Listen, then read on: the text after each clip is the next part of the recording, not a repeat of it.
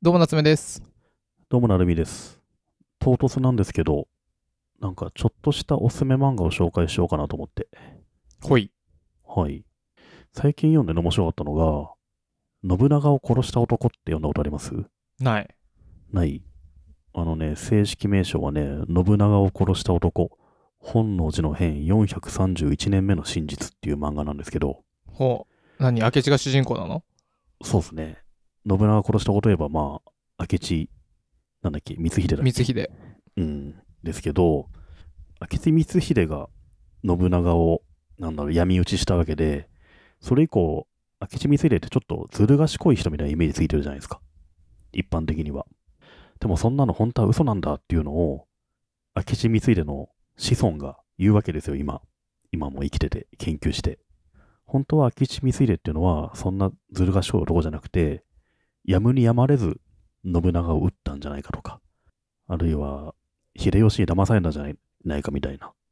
結局歴史ってさ、その後に勝ち残った人が作るものじゃないですか。いろんなストーリーを勝手に作っちゃって。なので、この明智光秀の子孫は今、信長、あのー秀吉によって、明智光秀ってのは不不当に貶められてるみたいなことを考えて、じゃあ、明智光秀が主人公の漫画を作ってみたらこんな感じじゃないかみたいな風に原作者になってやってるんですよね。だから今、一巻の写真、あの、表紙に絵あるじゃないですか。このめちゃめちゃかっこいい人。これ、明智光秀なんですよ。だから、このね、原作者も、あの、秀吉によって、明智光秀像がちょっと歪められてる。そういうのは良くないって言いつつも、めちゃめちゃ明智光秀今美化、美化しながら描いてるっていうのが、ちょっと面白いんですよね。うーん。これね、歴史ものとしてすごい面白い。もともとは小説が原作にあるんですけど、明智光秀のイメージって多分僕らは、あの、本当本能寺の変を起こして、裏切り者で、そしてすぐに秀吉に撃たれてしまったっていうイメージしかないですけど、本当はもっと何か深いものがあるんじゃないかっていうのは書いてあるんですけど、歴史ものとしてね、めっちゃ面白いんですよ。これ、著者が明智健三郎と藤堂さんの2人ってどういうことなのなので、この明智健三郎さんっていうのが原作者で、まあ、光秀の子孫なんですよね。そうなのそうそこの人は、今ググったら、明智光秀実は殺してない予説を提唱しているが、あの、完全にそんなわけはないと言われてるみたいな、なんか書う。いてあそうる。そう。この人は明智の、なんだろう、無念を晴らしたいんですよ。うーん。面白い。うん。だからね、この人は原作の、この信長を殺した男の中では、秀吉がめちゃめちゃ悪いやつに描かれるっていう。へー。まあ、やり返してるんですよ、だから。はいはいはいはうい。ん。秀吉は歴史をいいように書いてるって言ってるんですけど、自分もじゃあいいように書いていいみたいなのがこの作品。だこの中では明智光秀がめちゃめちゃ、なんだろう、魅力的な人間に描かれていて、秀吉は本当にずる賢く描かれるっていうね。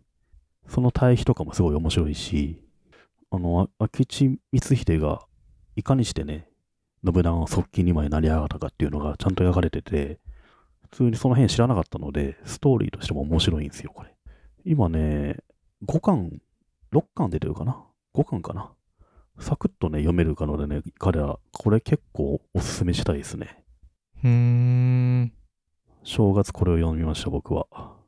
歴史好きはね、多分好きになるんじゃないかな。僕、歴史好きになる素養絶対あるんだけど、うん。なんかとっかかりがないわ。し、あと、途方もないというか、うん。なんだろうな。歴史好きな人になりたいけど、そこに行くまでには、ちょっと大変そうだな、みたいな。まあでも、この、なんだろう、本能寺の変が実際どうだったかっていうのはさ、うん。もはや実際のとこわかんないんだけど、結局、うん。めちゃめちゃ明智光秀 B 劇で見るとこうなるっていうのが描かれているっていうのが面白いですね、これね。ふんふん。レビュー見ると、結構ね、フェアじゃないよ、こんなのっていう意見もめちゃめちゃあるんです よ。あからさまに不平等だし、まあなんだかなっていう声もあるんだけど、まあ、そんなまあでのもそれはさそ、れでいいんじゃないっていう。そんなのどっか、どっちから書くかっていう話じゃないそうそうそう。うんうん。なので、これは今までに少なかった明智光秀サイドをかっこよくした漫画っていうああ、なるとほころど、ね。がちょっとね、 面白いんですよね。そのサイドっていうの大事ですよね。僕、最近そうそうキそうングダムをもう一回全部読んで。うん ももう、もうういいだろ、もうあれは。もう一回全部あの読んだんね、です始皇帝は全部統一するから、あれ。け ど。わかんない、わかんな。最後はいそれちょっ絶対するから。なるみさん、そういうのネタバレ派僕、そういうの本当にやめてほしいんですけど。まあネタバレですけど、僕、そういうの本当にやめてシほしいんンではす。ね、あの、統一に成功します。ちょっとそういうの本当にやめてほしいんで、まだどうなるかわかんない大丈夫です未来のことを。めちゃめちゃいろんな国攻めてくるけど、全部勝ちます。いや、ネタバレ派はやめてください。で、それってう僕、ん見てて思ったんですけど、完全にどっちから描くかだね。もいや、ほんとそうそう、。う侵略されてんじゃん。うん。そう、だから侵略して、そこを統一したい人たちが自分に都合のいいように、歴史、絵巻みたいなものを作るわけじゃないですか。うん。で、それが後世まで残ってしまうから、まあ多分僕らはね、まあやっぱり秀吉だに家康なりの残の残したい歴史を学んでるっていうのはあるかもしれないですけど、うんっていうふうに主張してる光秀さんのストーリーが面白いっていう。へえ、面白そそういう、まあこれあくまでもこっちサイドの話ですよって見ながら読むとね、いいんじゃないかなっていうね。う。うんうん。なるほどね。そのサイドの話はあるよな。さっきのキングダムもそうだけど、うん誰かが喧嘩しててもさ、あいつが悪いんだって、また劇で聞いても、わからんよね。わからんね。わからん。そこで、うんそうか、じゃああいつが悪いんだってなっちゃダメだなっていう、そういううん話もあるし、ちょっと向こう側の話も聞いてみないとわからんなーっていうのが正しいのかもね。そうっすよ。だって両方自分たち正しいと思ってるからね、結局ね。うん。しょうがないっちゃしょうがないんだけどね。そう、キングダムでも侵略してくんなって言ってた。ああ、確かになーと思って。うん。自分たちの大事に育った町壊すなって言って、ああ、そうだよなーって。そうっすね。うん。うん。へえ、ちょっと面白そうですね、これ。うん。これはおすすめ。ちなみに歴史もので、もう今の年から行くもんじゃないなー昔に知っとけば知きた知っときたかったなーっていうのは、三国志うん。詳しい人って詳しいじゃないですか。うん。三国志でも、一あれ回読んどくとめちゃめちゃ面白いよ。じゃあでもさ、うん。ゲゲ関羽みたいな、なんかそういう、なん そうかあれそうあそうれそうそうあれで見るの、あれで見るのが一番い い。マジで。ちょちょちょ、もうちょっとさ、うん。何、こういうさ、信長を殺したみたいなのとかさ。いや、もうね、三国志もいいろいろあるよ、もちろん。うんあの、ゲ・関羽ってやつは、うん。蜀の国サイドから見てんだよね。はい。うん。当然、多いんだけど、一番そっちのパターンが。諸葛亮の立場から見てると。うん。でも作品によっては曹操を主人公にしてるってもうその次ぐらいに多いと思うんだよね。うん曹操ってかなり残虐なとかさ、まあ、破天荒なキャラとして描かれてんだけど、どっちとも読むと面白いと思うし、でも最初に一番流れがわかんのはやっぱ下関羽のね、横山見捨てるの三国志じゃないかなと思うけどね。そっか、あれまともに読んでないんだよな。いやあれ一回だけでいいからまともに読んでほしい全部。なんか、なんだろたった60巻だから。う。 いや、わかるんだけどさ、うん。僕だって最近読んでるの、結構それなりに、何いいレビューを通ってきたのを見ちゃってるからさ、ちょっとそれなりに磨いてくれないと。やでもあのね あのなんだろう、横浜さんの三国志はもう、夏目漱石の心みたいなもんなんですよね。おう古典。みんな古典として履修してきてるから、会話にも引用されるじゃないですか。はいはい。だから、この知的な集団に夏目さんは入れないんですよ、もうこれからずっと。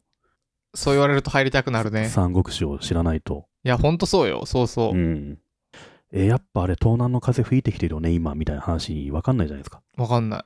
東南の風っていうのは霹靂霹あの赤壁の戦いの時に諸葛亮が間もなく東南風が吹くっつってブオーって風が吹いてきて、うんそれだって船がバーンみたいに行ってうん。風を読んだことによって曹操を一気に倒してしまうっていうねそういう逸話から来てるといううん。そういうのがあの例え話として出てきがちなのではいはい。 一か知らなくてでも知っとくとちょっと面白いんですよ 例えば日経新聞のし広告にも使えたりとかしてさうん。まああちこちで参照されてるのは間違いないので、ちょっとしたこれあれのパロディだなとか、うん。あれのマージャーというのが分かるっていうのは、古典を何し知る楽しみの一つじゃんって思うはけいどね、はい。そういう意味で文句なしで参照される数は多いと思う。三国志これ、ちょっと乗り遅れちゃったんだよな。多分、何中高生の時に読んでたらうん。よかったかもだけど、今からなんだろう、まあ、いいとか、あんまそういう毛嫌いせずにまあでも僕は5年に一度ぐらい前回読んでるから、そっか。うん、5年に一度ぐらい前回読まないと忘れちゃうんすよ。5個大将軍、誰だったかな、うんちゃんと覚えといた方がいいですね。昔、博報堂の社長かなに、あの、が大学生の時に会う時に、なんかなぜか会う機会をいただいて。で、その時に、会うまでに坂の上の雲読んどけって言われて。うん、で、もう、あれぐらいの大きい会社の社長だと、うんもう、そういうような戦い方だと。うん、うん。で、結局僕は読まなかったんですけど、なんかね、何しあの、司馬遼太郎系うん、うん。なるみさん読んでます坂僕ねの龍馬が行くとか坂。の雲を、と龍馬が行くは読みましたね。えー、なんだっけ、三浦兄弟でも。ちこなんうっけ前だから覚えてないっすね。なんとか兄弟だよね。ドラマでもや、ちょっと見た気がするなでもあれも、いつでも見ればいいんじゃないのそうなのよ、僕入ってるのよ、Kindle には。うん。あの辺、面白い面白いんだろう面白いねっ。すよ。面白いっすよ。それは面白 いよ。そっか、いや、なんかちょっとハードルあるんだよな。歴史もの。最初の1時間ぐらいじゃないハードル感いや、そうなのよ。そのそ最れ初の1時間超えでると。さハマるともうずっとハマる自信はある。うん三国志はマジ一巻で、まあ主人公のお母さんがお茶を投げるシーンでもずーっと入ってきますね。ああ、そこまでね、10分で済むから大丈夫。すぐね、その後、黄金の乱とかね、いい感じの流れいくから、お茶のところは覚えてる。覚えてる。うん最初だからな。 そそこまでは見てる。いいじゃん、ちゃんとお茶持ってきてくれたのに、そんな偉そうにせずに。しかもあのさ、お茶のこのスローイングがすごい、結構遠くに飛んでるのが面白いん だ、あれ。いいフォームで投げてるっていそううねなババアがっていうのが面白いんですよ。そっか。はい。えー、これでもさ、なるみさん気づいてるあの、年齢重ねて、サウナがいいぞ、赤すりがいいぞ、三国志がいいぞって、なんか さ、だんだん結構、パーフェクトおじさんに 近づきつつない。もっとキングヌーとかさ、こう、藤井風みたいなのを教えてよ。パリピ孔明っていうのがありまして、読んでないでしょ、なるみさん。一応読みましたよ。孔明がね、転生するってやつなんですけど、うん。でもそういうのも、三国志原点読んでないと面白くないんですよ。いや、そうだと思うん。だから古典は一回触れとくっていうのは、パーフェクトおじさんじゃなくても思いますけどね。う。いいやー、なるほどね。音楽のうんアーティスト、曲を作る人が、あなたの好きな曲は何ですかそれのルーツをうんうん、辿っていくと、どういう音楽が自分の中にあるのか、そういうものがわかるから、ルーツを知れって言うんですけど、うん。多分三国志とかが基盤にあるんでしょうね。まああるだろうね。うん。そうっすね。なんか、泣いて馬食を切るとかさ、3個の例とかさ、うん普通によく使う言葉っていうのが、ここで出てくるみたいなのがやっぱちょっと興奮するけどね、読んでてね。しないか。しないかな。今時っぽい三国志の漫画あるかないや、今時っぽくなくていいの、あれはもう。そうなの。ドクターストーンみたいな感じで見たいんだけど。いやいや、もうね、横山見捨てるが最高だから、あれは本当。そっか、じゃあ見るか。うん。一回見た気がするんだけど、何にも覚えてないんだよな、お茶捨てるぐらいしか。多分一巻で終わってると思うよ、それ。読んでないんじゃないかな。そっか。うん。ど、ど、ど、ど、ど、どんんぐぐりり FM FM。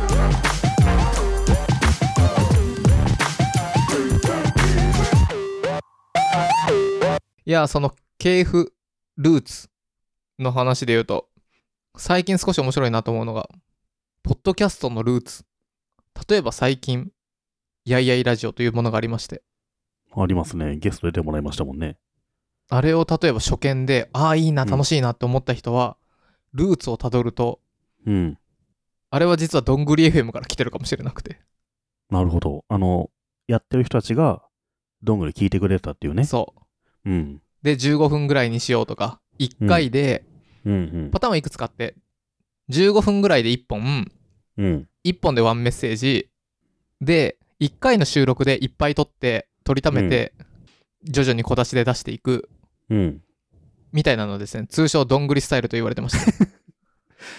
本当はやっぱ名前つけたもん勝ちを字でいく感じだもん、やっぱり。そうそう、どんぐり、どんぐりスタイルと 言どわれんぐてりまスした。タイルですね。言われてますねう。ん。まあでも、それは結構当然で、うん。日本の四大ポッドキャストってコリドンニュースって言われてて、ああ、なんかたびたび夏目さん言ってますけどね。そう、古典ラジオ、リビルド、コリうんどんぐり FM、バイリンガルニュースの4つがコリドンニュースで4大ポッドキャストと言われてるんですけど、まあ、その1個のこういろんなね系譜があるんですけどどんぐり FM のをたどっていくとあのその下に怪談 FM やいやいラジオとかいろいろありでちなみにそのどんぐり FM はタイトルの前にナンバー入れてうん。でナンバー811とか入れて、うんでリンクを概要欄にバーって貼るってもうこれはですね完全にリビルドスタイルなのでそうですね。そうう。んだから僕たちの上にリビルドが。うん。だってで、そのリビルドも実は安住紳一郎の聞いてるかもしれないし、みたいな。なんかこういうね、脈々と受け継がれていく系譜があるわけですよ。確かにそうですね。これがポッドキャストのルーツ。あなたが聞いているポッドキャストも、実はいろいろなルーツがあり、もしかしたらあなたが聞いている他のポッドキャストも、どんぐり FM を参考にルーツとなって聞いているかもしれないです。自分がよく聞いてるポッドキャストの人たちが聞いてるポッドキャストって知りたいですよね。ね。うん。いやいやいや。なるほどね。何の話でしたっけ漫画ね。うん。三国志まあ、いろねん。な見方があるから、歴史っていうのは、それぞれの見方、両方読むと面白いかもね。うんうん。その、本能寺の変もそうだし、三国志もそうだし、もう両サイドから書かれてるわけなので。あとまあよく言うのは歴史は繰り返すんですなんかそういうの知っとくとちゃんと未来に生かせるいや、って話はあり本ますよ当そうだよね。うん。三国志で起きるいろんなトラブルって、常に起きてるわけでね。うんあ、これ三国志で習ったやつって思って僕は解決してますからね。かっこいいうん。あ、これは3個の例しよっかな、みたいな感じでね。行かないでしょ一回で断られたらじゃあ行っかってなるでしょいやいや いや3回も成美さん行かないでしょあそこで読んだ時みたいに3回やろうっつって。なんないでしょ同じ記事3回書いて 2, シアですってなんない でしょと、夏目さん惜しい人間だけど、泣きながら切るか、みたいな。やっぱ三国志からやっぱ学んでますね、いろいろ本ね。当にそっかう、ん。なるほどねうん、まあ結構僕歴史好きだから、三国志もそうだし、あとローマ人の物語も好きですね。ああはいはい新潮文庫でもう数十冊出るけど、うんあれ一冊読んどくとやっぱ、まあ、三国志に似てるんだけど、ヨーロッパ世界における、まあ、あらゆる教訓が詰まってると。カエサルのところからも、はいうはいすあれは本当壮大な話ですね。今も続いてんのかな、まだ。僕もあれも一回通して読んだんですけど、なんだっけその漫画昔おすすめしましたよねその辺の時のそそれはもう小説ですね、完全にね。小説なのかな小説と言っていいのかな、あれは。あいやいや小説もだしなんか成美さんに僕勧められて読んだよあれだわ。なんとかの戦い。カノッサ、あのーカノッサの戦い出てくるやつ。確か。カノッサの屈辱でしょ、それ。カノッサの割と靴。それはもう中世だけど、なんか、おなんだっけ、塾の生徒におすすめの歴史漫画ありませんかって言われあ、て、そうそうそうそで、三国志とか、あと、風雲児たちとかおしおすすめしたかな、はいはい江戸時代の。あれもおすすめなんですけどね。う。えー、ちょっとその辺詳しくなりたいな、僕。うん、三国志とか、その、何、幕末とか。幕末だと風雲児たちが最高ですね。そへーの辺でも一回読んどくと十分いい感じ。 いい感じ。なんだっけ、水古伝も僕、じゃあ、蒼天航路か。漫画で蒼天航路もちょっと読んだけど、蒼天航路はあの三国志のね、曹操サイドだから、うん。かなり異色の作品なのでね、うんあの歴史の流れは追いづらいと思うんだよね。え横浜ミステル三国志は三国志の時代の流れを追いやすいはいはい。書かれてる書き書き方がね。今、Kindle で風雲児たち僕、初めて見たけど、これ20巻あんのうん。ああへーのね、大きな、大きな版、大きい版というか、デラックス版みたいなやつが、うんもっとまとまったやつが売ってると思う。へー、あの、スラムダンクの完全版みたいなやつあ、そうそう。うん。風雲児たちは、あの、江戸時代幕末あたりの、あの楽しい、こ楽しいこれ。そう、超楽しい。一人一人すごい掘り下げてんだよね。へジョーン万次郎とかってさ、アメリカに行っちゃった人いるじゃないですか。うん。あのレベルからさらに細かいところまでね、きっちり掘り下げるところが面白いですね。え、幕末編と2つある普通のやつでいいの普通のやつからスタートした方がいいです。歴史体がギャグ漫画って書いてあるけど。うん、あの、たま、たまにきつい、どうでもいいギャグが入るんだけど、うん。それがいい。へこの間作者が、ついに完結することなくなくなってしまったんですよ。